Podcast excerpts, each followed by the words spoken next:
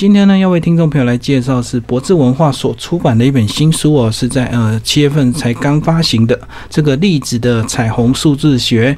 那我们今天邀请到这本书的一个作者是田立红，呃，立红老师来帮我们介绍关于啊他个人这个接触这个彩虹数字学，最后呢来出版这本书哦。那这本书呢主要有两个步骤，所以它是用这个正反面的一个设计哦，然后一面就是这个数字解码，另外一面呢就是这个呃理论基础。那我们要邀请到这个呃栗子老师来帮我们介绍一下。Hello，老师好，主持人好，各位听众朋友大家好。好，那栗子老师一开始是不是跟我们介绍一下你个人呃从什么时候开始接触这个彩虹数字学？呃，其实接触彩虹数字学应该说是一种缘分啊。我是在七年前有这个机缘去接触到这个彩虹数字学。然后接触七年就能够把这个彩虹数字学整理成一个理论基础的一本书，真的是非常不简单。那这七年应该是蛮用功研究的。对，因为我我自己个人呢，应该是这么说了啊，就是我学了数字，我才知道原来在我的数字里面呢，早就被赋予这样一种使命。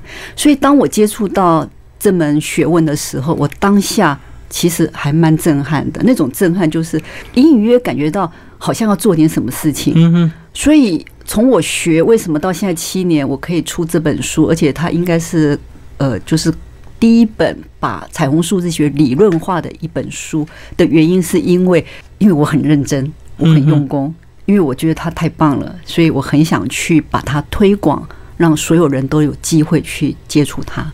所以大概是接触多少年，让你慢慢有感受到说你有这个使命感，要来出这本书。当然，刚开始学坦坦白说，因为我我儿子都笑我说我是数字这个 没有天分。对对对，我儿子都说妈妈，你这个数字都算不好的，你居然会成为数字大师啊！所以这个过程其实很有趣啊。这个有趣过程在这本书的第一篇啊的介绍里面有详细写我。这个学数字的整个整个过程啊，可是当下当然我是没有很痛苦，学的时候过程是很痛苦，因为毕竟我对数字的感应，就是纯粹就算术来讲啊，会比较没那么灵活。可是开始接触，大概我学了半年之后，我试着把这个数字去做运用。那所谓运用，就是当然已经从我的家人，从我生活周遭开始去。应该说是一种实习吧，啊，就练习的对，练习练习。那练习的过程，发觉天哪，这数字不是不是开玩笑的，它真的非常有趣，而且非常的直接，会震撼人心。那所以我才慢慢慢慢，我才理解哦，我如果有这么好的一个工具，我应该可以用它来帮助人。那所以我就花了蛮多的时间去研究、去观察，甚至去所谓的实习、练习。好，那这个彩虹数视觉绝对不是说这一两年才发明出来的一个东西，其实它最早缘起是好几千年前，对不对？是不是？跟我们的听众朋友介绍一下，它整个缘起大概从什么时候开始？OK，其实也不能说缘起，而只能说我们现在就是说开始接触这门学问之后呢，当然就想要去了解它是怎么来的啊。那如果要追溯、追溯、追溯，最早其实可以追溯到希伯来人。可是如果我们要比较有所谓。的具体的内容哈，那应该是来自于毕达哥拉斯，嗯哼，是来自于毕达哥，也就是古希腊的数学家，也是天文学家毕达哥拉斯。好，那他是个数学家，那他怎么样是比较具体的来呃，应该算是发现这样的一个现象，这个数字学这样的一个这门学科这样子。我想，即使没有听过毕达哥拉斯的人，应该也听过毕氏定理啊。我想，我们以前。一定要学毕氏定理，对，他就是毕达哥拉斯啊的这个一个学派的一个学问啊。那当初大家知道毕达哥拉斯他是数学家，所以他在研究数字的过程当中，他其实发觉，哎，其实数字不只是算术，不只是计算，他发觉数字其实是一股能量，而这个能量呢。更是与老天爷的一个，就是怎么样去运作整个宇宙的一个规则。嗯，因为大家知道，毕达哥拉斯他在研究数学的时候，他也发觉，其实数字就是用来诠释大自然美的的一个语言。其实数学只是一种语言，你怎么样去诠释这大自然的美？比如说，我们我举一个最简单的例子，就是所谓的黄金比例。大家都知道，黄金比例是一比零点六一八。那这个就是人类，就是说整个宇宙中最美的，像贝壳。好的，一比零点六一八，人的为什么叫九头身也是对一比零点六一八，符合这样的比例就是黄金比例，就是完美比例，就是最美的啊！这个就是希腊人发现的。嗯，那所以呢，也就是说，宇宙完全都充满了数字。那既然是数字，那我们人是小宇宙，所以数字一定也会对应在我们身上，所以他就应该是说就会去理解那。数字就那么十个嘛，一二三四五六七八九零。那这个不同的能量怎么去对应不同的数字？所以什么样的能量是一，什么样的能量是二，什么是三？这个是毕达哥拉斯，算是我们在追溯这个来源的时候，比较可以理解是应该是透过它，好把这个数字能量做定位，是好，就是宇宙，包括宇宙的一切现象，不管是具体的还是抽象的，都可以用数字来呈现。那他又大概是什么时候呃开始在我们台湾有这样的一个接触？然后，其实如果说这个接触开始，坦白说了不可考啊，因为因为毕竟这门学问很新，我相信很多观众朋友搞不好都没有听过什么叫彩虹数字，嗯嗯啊，所以它因为它很新，所以这也是为什么要把这本书把它出版，甚至我会用一半的篇幅来介绍所谓的理论它是怎么来的。希望能够透过一个比较有脉络性的来做介绍啊。那至于说为什么，就是我们怎么去接触到？其实你要理解毕达哥拉斯的早期，我们应该有听过西方所谓的神秘学。其实神秘学为什么很神秘？就是外界不得而知。是。那神秘学在学什么？其实最主要就是学这个数字。嗯。可是它不是不是为一般人。不是任何人都可以接触的，你必须是我毕氏学派的啊，所学生学徒，你才有机会去接触。那因为它很神秘，所以它一直在等于说不外传的。所以我们所谓的占星术、塔罗牌，其实它是这个神秘学更外围的一些流传出来的东西。所以光这些外围流传出来的东西，大家就觉得非常震撼。那更何况是这核心的神秘学？那为什么它会出现？我刚刚说的，其实我们很难去追溯，可是不可否认是跟一个时间点有关，就是二零一二年的十二月二十一号那一天。那天发生什么事？呃，不是不是发生什么，那天我们那一天我们知道有一部电影叫《二零一二》，大家就知道世界末日。是，其实不是世界末日，在玛雅历法里面曾经有这么一段话，就是二零一二年十二月二十一号，世界终止。呃，时间结束，所以大家就把它解读为世界末日。可是事实上它不是世界末日，它是什么意思？代表地球前一个时空的能量已经终止了，已经结束了。那在二零一二年十二月二十一号那一天，会重新进入到另外一个全新的能量体，也就是不同的星座体。怎么说呢？因为地球有一根轴线，二十三点五度，我们都知道那根轴线，它其实之前是对准的呃双鱼座。那双鱼座它绕了对了两千一百六十年，我们知道绕一个黄道十二宫，每绕一一个星座是两千一百六十年。那之前因为两千一百六十年那根轴线对准双鱼座，那双鱼座最重要的能量是物质，所以你会发觉在两千一百六十年以来，人类一直在追求物质文明，嗯，物质文明的发展，金钱、金融，哈，就是形成这样一个所谓物质化的生活模式。可是二零一二年十二月二十一号那一根轴线。进入到宝瓶座，是那宝瓶座是一个完全不同的能量体。我们学过占星术都知道，好，你是什么做什么做什么做，就不同的个性。那地球也是受到整个大宇宙的影响，所以你想，整个地球它进入到另外一个星座的能量体，当然那个影响很大啊。所以其实是因为这个时间点到了，所以我们的理解会觉得说啊，可能老天爷觉得，因为这个能量体是让每个人灵性提升，而且是进入到量子。状态的一种能量运作模式，所以它必须让人类有机会去接触到你的原始码，但是它又不可能一下开放，所以它就会透过某一些方式，包括通灵的方式，好，包括我们现在前一阵子常在讲的 New Age 的这种这种书籍，其实都在诠释这样一个能量，这样子一个时代，新的时代来临，就是灵性世界的时代来临。所以你会发觉，为什么现在人越来越对灵性都越来越感兴趣，甚至如果你有意愿。你愿意去追寻，每个人都可以通灵，所以你会发觉你周遭人通灵的越来越多。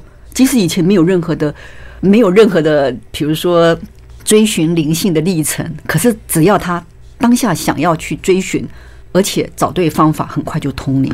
就是也许你的朋友他没有。信教，他也没有打坐，他也没有修佛。也许有一天他做了什么事情，他突然他就会通灵了。没错，只要那个时空点一接上，因为我们现在到了宝瓶座，其实就是一个一个能量世界，一个灵性世界。所以也就是这样进入一个新的时代，才会造成说冥冥之中这个数字学它就开始来发展起来，对不对？是的，是的。然后，但是它就像老师讲的，就是它也不能够一下完全就开放，就好像神要出现，它不会马上出现没，错，它一定会有一些迹象让你去参考。是让你慢慢去感受，所以这也是二零一二年之后，等于是整个彩虹数字学才开始呃比较让大家所知道，对对不对？就大接触人，最起码大家好像听过，听过这门学问，否则最早就像刚刚主持人说的，可能慢慢接触。可是我们最早接触的是什么呢？大家理解数字可以算命，好，我们、嗯或者数字可以了解一个人，其实我们所谓的。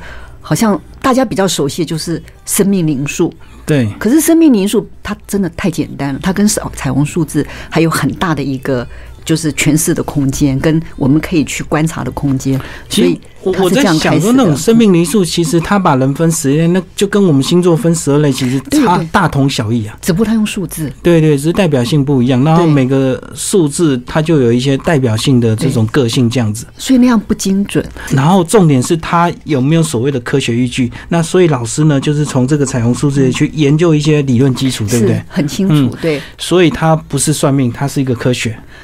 它不只是科学，它还是我们人类对整个宇宙运行现象还不是很了解。包括现在很多物理学家一直在追寻所谓量子状态的的一个，应该是有一个参考值。透过数字，其实可以理解蛮多的，所以也是可以称为是一个未来学。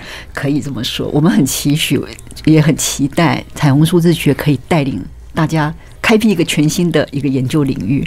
所以说呢，这样子就是说，哦，在我们人一出生，其实就好像我们先天的这个命数啊，就是你生下来，它基本上就有一个呃基本的一个密码。嗯，对不？对？然后再透过后天的一些修炼，或者是被指点之后，让你的生命的一个灵性越来越高，这样子。是是，好，那是不是老师就可以呃来帮我们比较具体的讲？那假如说呢，呃，一般听众朋友也许对这个数字学比较没有概念，那他到底要怎么样知道他的一个生命数字的一个基本的，等于是他的原始码这样子？是是，OK。所以就是因为大家对这门学问比较陌生啊，所以我在这本书的设计上，我分为两部分对啊。我采双封面的设计，也是一种回旋的概念哦。那重点是有一部分是理论，让大家理解它是怎么来的。好，那它你从我的理论篇里面，你就可以理解，包括来自于毕达哥拉斯，来自于这个，甚至还有佛学，还有龙格的心理学。还有物理学，我刚刚说的量子状态啊，甚至这个从里面啊，你就可以去做一个对照，数字都可以去诠释这一切。因为数字，我刚刚说，数字就是老天爷的语言。是那另外一部分，我把它称为数字解码，这是针对一般人怎么样去算出自己的城市，嗯怎么去做一个自我认识。那我每一次在帮。就是我的朋友或者是我周遭人咨商的时候，我最喜欢问一句话，就是说我最最喜欢问，就是请对方去思考，说为什么你算命？所谓的算命都需要你的出生年月日。我当我问出这个问题，每个人会愣在那里，会觉得说，哎，不就是这样子吗？那我的答案是什么？我会告诉你，你的出生年月日为什么都要你的出生年月日？因为出生年月日就是你这一生来地球的密码，你的条码。套用时下最流行的就是你的 QR code。嗯嗯所以你会发觉，我们任何一个东西都有条码。那任何一个东西，包括你一个手机，一定有出厂，也有一个一组序号。那你从透过这个序号，序号都是由数字构成的。你透过这个序号，你就知道它是什么厂牌、什么颜色、什么时候出厂，它有几 G 容量，里面有哪些什么，清清楚楚的。同样的，当你的数字，也就是你的出生年月日，你把它展开来计算出来，你就很清楚你这一生你是怎么样的被所谓的城市化。所以我们学数字，你理解自己的数字之后，你就可以很清楚怎么样去运用你的程式。然后理解你的城市，进而运用你的城市，那最后是超越你的城市。我举个例子，就好像电脑工程师，我请问大家，电脑是由哪两个数字写出来？零跟一所以零跟一也是数字。对，那为什么电脑永远也不是说永远啊，很难超越人？包括现在很多科学家一直在研究，怎么样让机器人更透过大数据，让机器人可以取代人，其实很难。为什么？因为机器只有零跟一两个数字，人又多了二三四五六七八九，所以人的细腻度、甚至独一无二性，因为每个人的编码都不一样。每个人的条码都不一样，所以每个人都有他的独一无二性。所以我学了数字之后，我才赫然发觉，甚至你在当老师，你在教学生，你也不能用一种方法，每个人都不一样。所以我也把它运用在我的生活上。嗯包括我怎么样去上课的时候，我怎么去理解我的学生，我可以透过他的出生年月日，我就很清楚他的专长是什么，他的特殊才能是什么，他的潜能是什么，他未来的来到地球的使命是什么，他怎么样可以让自己活得更快乐，就是把自己的城市运用好。所以，同样的，你理解你的数字，你就可以运用你的数字，从理解运用。最后能够超越你的城市，让你活得更快乐。所以在就是说有一面的数字解码，呃，就是我分两部分，一部分是理论，一部分是数字数解码。字解码，从里面呢，我就非常，其实如果静下心来，透过我数字上，就是我书上所写的，包括怎么计算你的生命方程式，然后你怎么样去算出理解你什么叫先天数，什么是后天数，什么是主命数，什么是阶段数啊？你必须先，就如果你静下心来，依照我书上一步一步的把它写下来，然后再透过我数字理解什么是一，什么是二，什么是三等等。那最起码你可以很清楚的理解，哦，原来你是被什么样的条码给设定住，所以你才会有这样的行为，才会有这样的思想，才会有这样的一个做法。对，详细的算法呢，在书中其实有非常清楚的一个说明啊，那听众朋友可以找书来看。那简单的来讲呢，就是透过我们本来出生的这个阳历跟农历对。两个去算出我们的这个先天数跟后天数，然后这个数字呢就是从零到九对，然后用这样子这个两两个来搭配，看出我们这样子等于是我们自己的生命的一个灵性在哪里，对不对？是你的使命，来到地球的任务。好，那还有一个所谓的呃这个主命数哦，总共是会算出好几个数字，对不对？对但是大家要交叉运用来看，呃，每个数字都不能够单独来看，对不对？其实就如果说彼此会被影响。第一次接触的人啊，因为毕竟它是一组条码，一个城市很复杂，嗯就像电脑只有零跟一。你除非理解那个城市怎么去计算，呃，怎么去编写，怎么去解读，否则的话，的确会就会比较很难说完全完全理解你的城市。可是最起码你可以从你的主命数可以理解，哦，原来你是这样一种特质，因为主命数的呈现是百分之百。我举个例子，如果你是算出来主命数是数字五，你一定是一个热爱自由的人。嗯哼，如果你是数字二，你一定是一个很会去，也不能说依赖啦，但是最起码会去配合、跟随、倾听，好，然后但是有的时候你会比较优优柔寡断。那如果你是数字三，你基本上就会比较像小孩子一样，非常天真，好，然后你也充满了乐观。但是你很容易就是充满好奇心，对，而每个数字都不太一样，你就可以理解。这个初学者就是，也许你不用到这么精细了解这个先天后天了，那我们可以简单算出最后的这个主命数。是那我们就单纯用主命数的这个数字来先对自己有一个基本的认识。对，那更进阶的话呢，还要再了解先天数跟后天数，对不对？是是好，那所以说呢，听众朋友聊到这边就大概知道这个主命数就会把你分成十个数字的这个种类。所以老师是不是呃，是不是也帮我们把每个数字稍微介绍一下？好吧？好像每个数字都没有绝对的好跟坏，对不对是？都有它的一个特质。对，因为事实上刚刚说过，毕达哥拉斯发觉说，诶，其实数字是能量。那什么是能量？它只是能量的代号、代名词。那你宇宙所就一切的现象都可以容纳在这个，应该是九个数字，因为零是空性啊，哦零很难去，就像佛性里面、佛教里面讲的空啊，空性，所以灵会比较难去界定它，因为它就是一切都放空啊，就是比较空性。那我书上也有介绍它几个就是诠释的方式，但是不可否认，就是一到九，你就可以很清楚知道自己的特质跟方向啊。那比如说刚刚说的，如果你是算出来，我我可能要去做一个小小的补充啊，就是说你算出来虽然主命数，可是主命数有不同的主命数，是。像比如说，如果你是出生年月日时分嘛啊，年的主命数是你六十一岁以后的主命数。嗯，那如果是月的那一栏下来的主命数了，算下来主命数是你四十一岁到六十岁。那如果是年月日，日就是二十一岁到四十岁，哦，时就是二十岁到十一岁，分是你出生到十岁，所以你计算出来，你就可以很清楚，人的个性其实会转变，会变的，嗯会变。嗯，那你就可以很理解说，哦，原来你是怎么样一个变的一个过程。因为数字在变，很自然个性就会在变。对，嗯嗯，那还有阳历跟农历，这也是彩虹数字非常特别的。阳历代表什么？阳历是代表我们的想法，代表我们白天的模式、白天的城市。甚至包括我们事业跟置业的城市。农历代表我们的感情、情感，还有晚上。因为月亮嘛，所以感觉就比较阴柔一点这样子。因为我们刚刚说的是，它是一个城市，城市一定要有启动的能量。那阳历城市其实受太阳启动，农历是受月亮，嗯嗯，因为我们影响地球最重要的两个能量体，一个就是太阳，一个是月亮。对，那太阳影响到我们很影响很很大，比如说春夏秋冬就不一样。那月亮也是一样，那个潮汐还有我们的对天行起伏，所以在彩虹数字学，你从阳历、农历，你也可以去看出来。你阳历如果是阳历的主命数，你就可以很清楚你的想法是这样子，或是你白天呈现是这样一个个性。那如果是农历呢，你就很清楚，晚上回到家或下班以后，或者是你跟家庭的家人的相处的主命数是那样一个展现。所以这样子，我们的听众朋友如果透过这本书去了解自己的一些命数的这个数字之后，那重点它最后的目的是什么？哦，重要的目的就是刚刚说，你了解自己之后呢，嗯，你最起码知道哦，原来你会，当然不是帮大家找一个这个一个理由去去做一个推卸的角度啊，其实不是，但是你最起码理解哦，原来我是被这样一股能量给设定住，因为有些人会觉得说，那我知道我的命数之后，那重点我的人生会不会过得更好，或者是事业更成功，或者是赚更多钱？对他还是用呃算命的角度来看这个呃数字学讲。刚刚有一句话我忘了补充哦，就是毕达哥拉斯研究出来说，其实数字是能量啊，能量是什么呢？能量就是磁场。对，磁场又是什么呢？磁场就是形塑成我们每个人的个性。所以呢，如果你理解你的数字，你就知道你是在什么样一个磁场。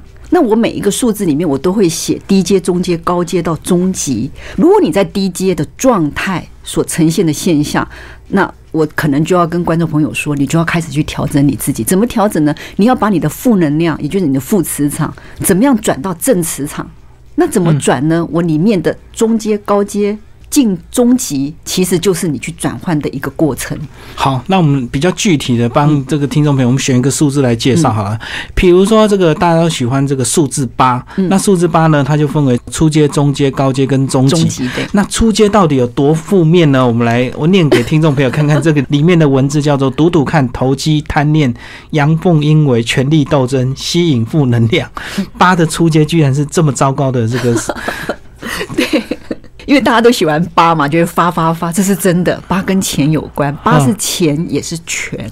那低阶的话，当然就很容易权力斗争，就投机赌博就对了。呃，嗯也会赌赌看，会投机，对，嗯就会这样子。好，到了中间呢，你就开始会比较懂得评估，然后会投资，会沉潜。然后到了高阶是成熟稳重、运筹帷幄、吸引正能量。但是最终这集这四个字，要不老师就要帮我们介绍一下，叫做与神同工。其实八为什么？其实八这个数字，我应该简单这样子说啊，我们数字分一到零嘛啊，对，其中一到六是人的数字。什么叫人的数字？是你人为的，你可以去努力的。你只要按照书上所写的能量，你用高阶去运用，你基本上都可以达到这个目标。可是七八九零七以上不是人的数字，它是神的数字。所以你会发觉，有七的人，你会发觉，诶，有的时候有些事情不是你可以去掌控。七八九有这个数字的人，那可是七八九都是神的数字，但是做神的方式不太一样。嗯像数字七是神性初体验，所以如果你算出来主命数是七的人，你会发觉，你会发觉你的灵感特别好。就直灵感觉是吧？对，直觉、灵感，灵感是天外飞来的，也就是你第六感特别强。所以有时候我们会开玩笑说，如果有七的人啊，有时候可以考前猜题，哦，就是靠你的灵感。灵感是天外飞来，不是经过大脑思考的哦。所以你只要灵感，那零点几秒钟的感觉，答案你写下去一定对。嗯嗯，可是当你经过头脑人为的力理量性的思考之后介入，一定错。如果你又改了，就会错。因为七是老天爷给你的体验，他透过第六感。这个有时候就好像我们看到那个新闻说，有一些人他本来他应该要出差坐飞机的，他突然就是不想出差，突然就是觉得今天不太想出门，哎，也许他就逃过一劫呃，对是不是像这样子一个直觉，对不对？对，这也是一种方式，嗯因为老天爷会给的方式每个人都不一样。那八也是做神，可是八的神是要交换，透过交换，因为八的能量是一半一半，也就是七的能量是有的时候有，有的时候没有。因为灵感有时候有，有时候没有嘛，，所以七人乍现这样一哎下就没了。对所以七人就因为这个灵感一下有一下没有，所以这个能量也会反映在这个人就有时候比较神经质，比较容易紧张，然后比较会容易去猜疑，是今天还是 gay，你讲的对还是不对，他很容易先去质疑你。那甚至会打破砂锅问到底，要去探究这个真理。那八的神又不太一样，八是神性比较多一点，可它是一半一半，也就是你要把神性带到人间来用，哈，来人世间来用，所以你要跟神与神同工的意哦思，就是说是你要跟他交换。所以八为什么叫交换？交换的意思也是正确的方式，但是你要跟你要发一个愿。我们有时候看到民间去拜拜说，你拜有爱五有许愿，你就要还愿，嗯就类似像这样子。你要去交换，嗯，比如说你跟老天求什么，你要去还愿，要交换，它是透过这样一种方式。那它运用在人世间，也会形成有一种交换比较低阶的，也不能说低阶，就是这个能量就是这样，它会从不同的面向展展现。比如说 under table 的事情，嗯是，对，所以八也是政治跟商人的能量，也是权力斗争的能量，就是要交换，就是要交换，所以它数字是非常有趣的。嗯嗯嗯。那刚刚老师有提到这个零比较不算一到九的数字里面，它是比较特别，是灵性，是帮我们稍微介绍一下零好不好？因为零特别在哪里？零很有趣，零完全是老天爷。我们讲的天时，天时就是零，时机点到了，所以零就是老天爷要给你，你就百分之百；啊，像中乐透这样子。你没有就是零。嗯嗯所以呢，有的时候你会发觉，有的时候你脑袋一片空白，可是有的时候你好像全部都懂。那是什么原因？就我们有时候会开玩笑说，你天线接上了没有？嗯你接上了，他就源源不绝给你讯息，你就百分之百；没有接上，你就什么都不会。嗯所以有零的人，那零不可能出现在主命数，因为你怎么算不可能得出来是零。对对对零都在后天数或先天数。那所以有只要你先天数或后天数有零的人，你会发觉，有的时候，比如说你爱一个人，哈，你要么就百分之百爱我，要不然我什么都不要。就有这个现象，我要就是满分，就是一百百分之百，那否则你就我什么都不要。比如说像你算出来有二八一零一、三七一零一啊这种有零的，那你会发觉它就有一个特质，我要我就是你爱我，你就要百分之百爱我，否则我什么都不要。所以这样子零是不是比较出现在女生身上？啊，没有没有，每个人都会有女。生对感情不是说啊，不一定，要百分比如说工作也一样阳历是工作啊。我想嗯说，我刚举那个感情，一般人感受会比较深刻一点啊。可是他如果在阳历，就是指工作，是所以阳历如果有零，可能有一段时间会空白。嗯比如说阳历是工作，有零的人，你就可能有一段时间就会没有工作，或者是不想工作，嗯哼或者是工作会停顿状态，是就会有这个现象，就是没有工作到有工作。好。最后老师帮我们介绍一下这本书适合谁看？是只要对任何对自己生命的灵性有兴趣的人都可以看吗？我觉得只要你想要探索自我，每个人都应该看。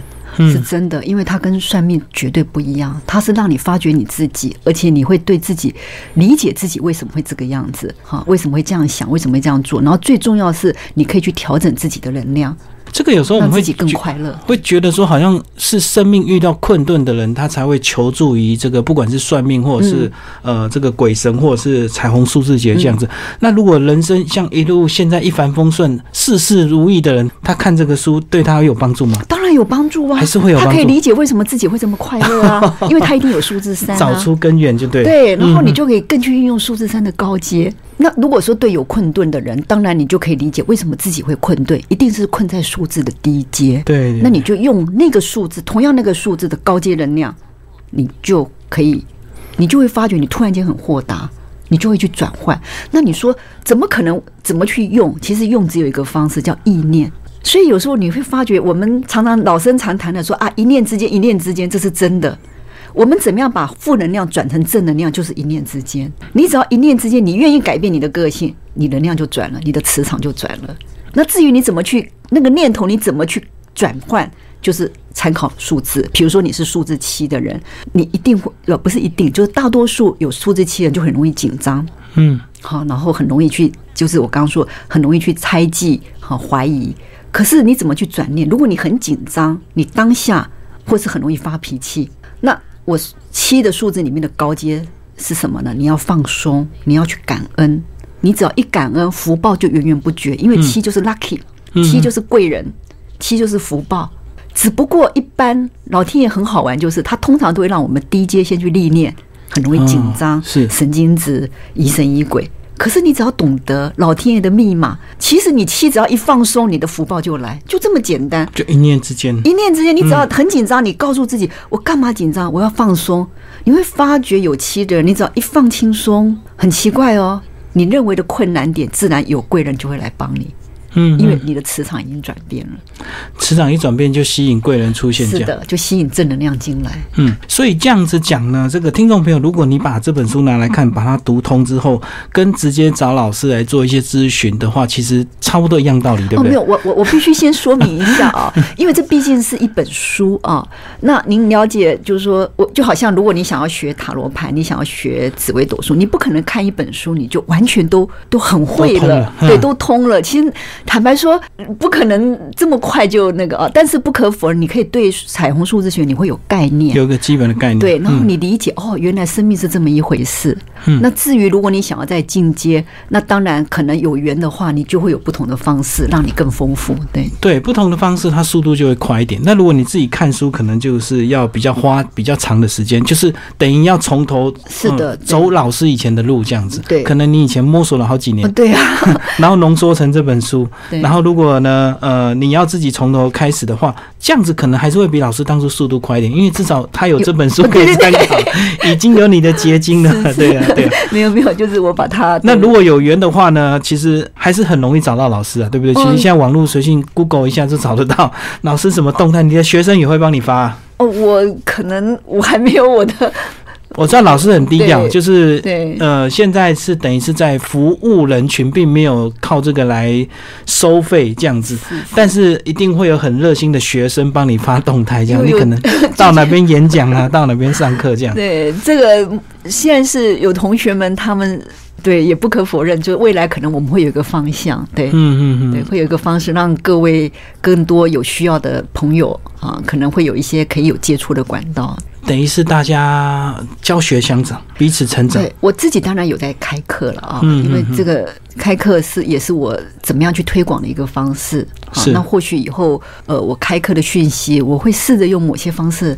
让大家知道这样子，呃，慢慢就变成一个社团这样子，让大家比较清楚。呃，对，这是我我可能因为这个课呢，只要是正向有用的，它必然最后的这个学生一定会越来越多，这是一定的。因为现在其实现在我觉得现代人好像生命都找不到出路，哎，是。那求神问佛，可能都遇到神棍，很少遇到所谓的正派的能够协助他们、帮助他们、引导他们。其实你自己就是你最好的一个指引者，这是真的。因为我们像现在。新时代常常在谈的，你就是神，你内在本来就有你与生俱来的神性，这是事实。尤其我在智商这么多，或者是我上课，我的学生，有时候我们在互动的时候，其实慢慢慢慢，每个人都会回归自我，然后会越来越爱自己，因为你理解你的城市，嗯嗯，你知道它是怎么运作的，所以学数字最重要的是让你学会爱自己。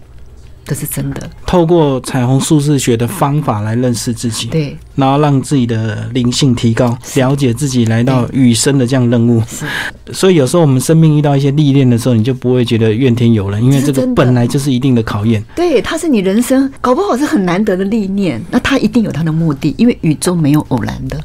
任何一个现象会发生，一定有它背后的原因，只不过我们当下不理解，因为我们人毕竟很渺小，我们的高度不够，我们没办法高到我用一个比喻说，高到用上帝的语言的角度来看待，所以我们看不到自己。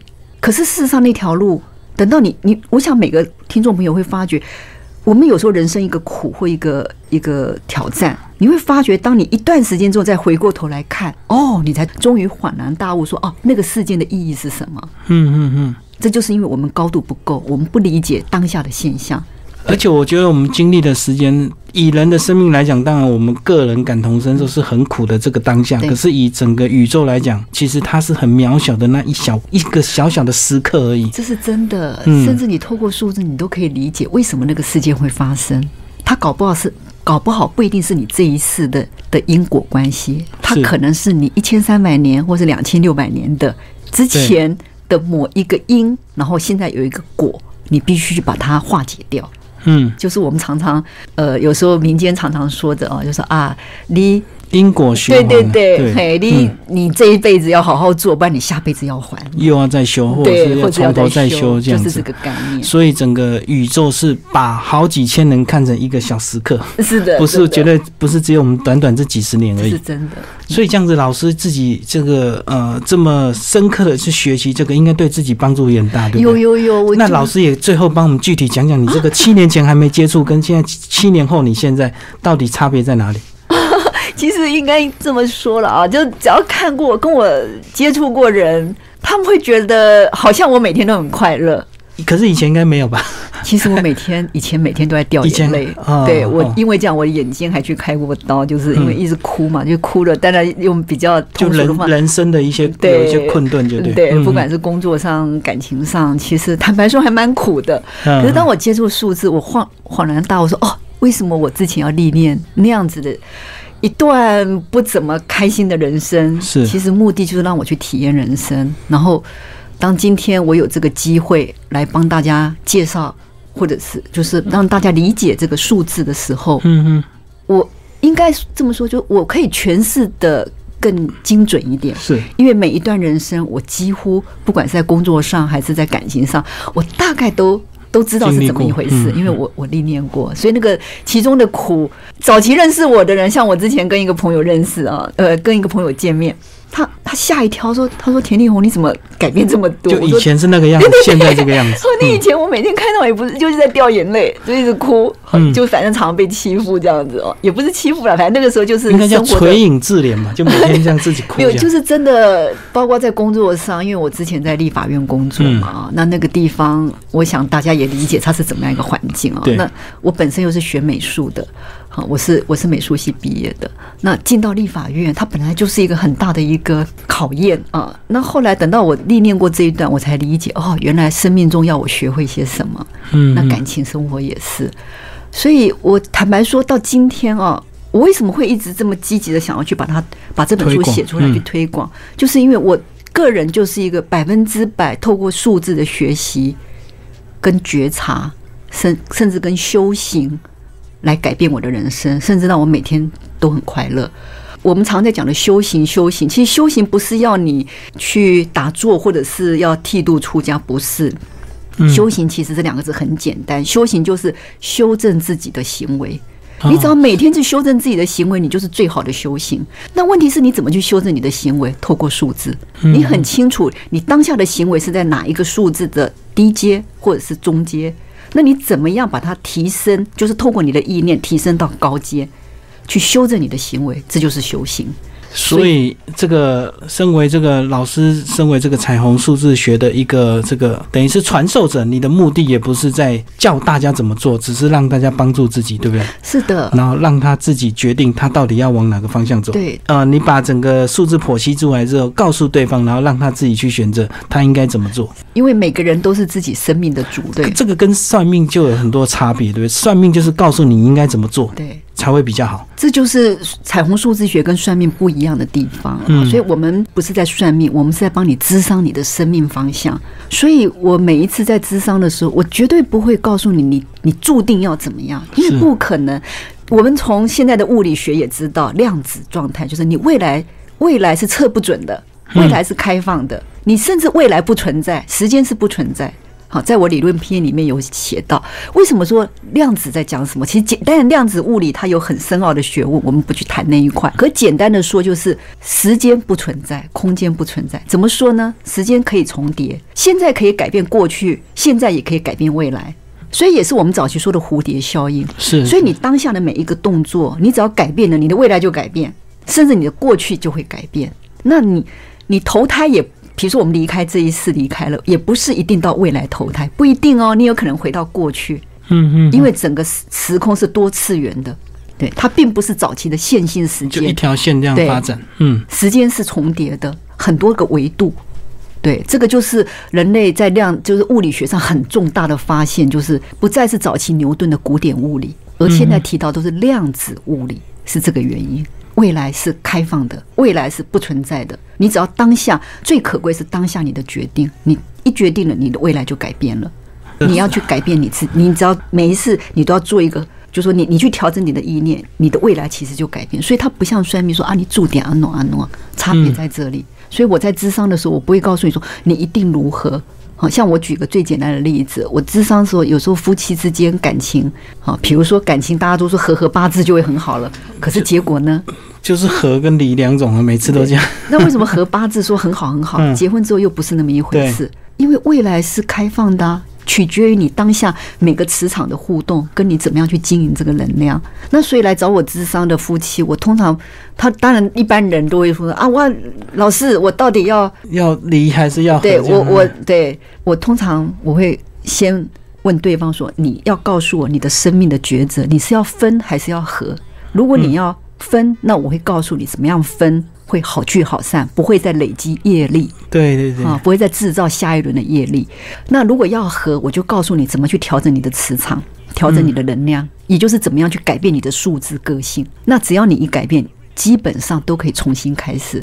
因为我智商的几对夫妻，就是当然要分的有分的方式啊，对，那要合的，其实他们重新开始的，其实后来大家都很快乐，这是真的。因为等于帮助他们两个都找到他自己，然后他们就知道问题出在哪里。是的，嗯，而且只要调整自己的个性，但是前提要他们两他们两个都决定要继续。啊，这是真的，这是真的，所以我都会先一就看他们。如果他们要继续，我就一定要做安排个别智商。对对对，啊，因为让太太了解先生的城市是什么，他要什么，那怎么去调整？互相也要了解对方，一定要。嗯，因为呃，我们人在这一世，我们的躯体是这一世赋予我们的躯体，可是我们内在有一个灵灵魂体，它是累劫累世的历练。嗯嗯，而且它是应该是这样说：我们人会伪装，我们人会掩饰，可是灵魂体不会。它是很纯粹的，嗯，那所以数字展现出来就是那个最纯粹的能量是什么？就是我们这个灵体。对，所以我们一看数字就知道，它最原始的组成是他要什么，他喜欢什么。可是有可能在这一世的历练，他会去伪，呃，也不能说伪装了，就是他会用不同的方式展现。可是我们一看数字，就可以回到他最核心的，他到底要什么，他喜欢什么，对，就可以去触动他最珍贵的那一股。感受吧，应该是这样说。简单讲，就是说看他外表已经不准了，直接看他生命，他算出来的这个数字是最纯粹、最直接的。是，对，外表都可以伪装嘛，对不对？对对对，笑里藏刀也可以啊，对不对？对啊，所以就说，比如说我就会跟太太讲说，其实你先生他要的是什么什么？是是是，我就会建议他，因为我们不能去影响他的决定，但是我可以建议他，给他方向，然后分析对方的这个数字能量，让他让太太理解说，哎，先生喜欢什么。或者怎么样，你们就可以相处的更快乐。另外一方面，当然我可能也会跟先生去。就是去去咨商，让他理解说太太其实他他是喜欢什么样一直跟你的互动方式，对，是更了解对方。今天非常感谢这个栗子老师，呃，田立红田老师来帮我们介绍栗子的彩虹数字学，这是由博智文化七月一号出版的这个新书哦。欢迎听众朋友有兴趣的话可以去找来好好的阅读，了解自己的一个生命的一个数字，让我们的这个生命往更好的方向去发展。好，谢谢我们的栗子老师，谢谢，谢谢，谢谢。谢谢主持人，谢谢各位听众，谢谢。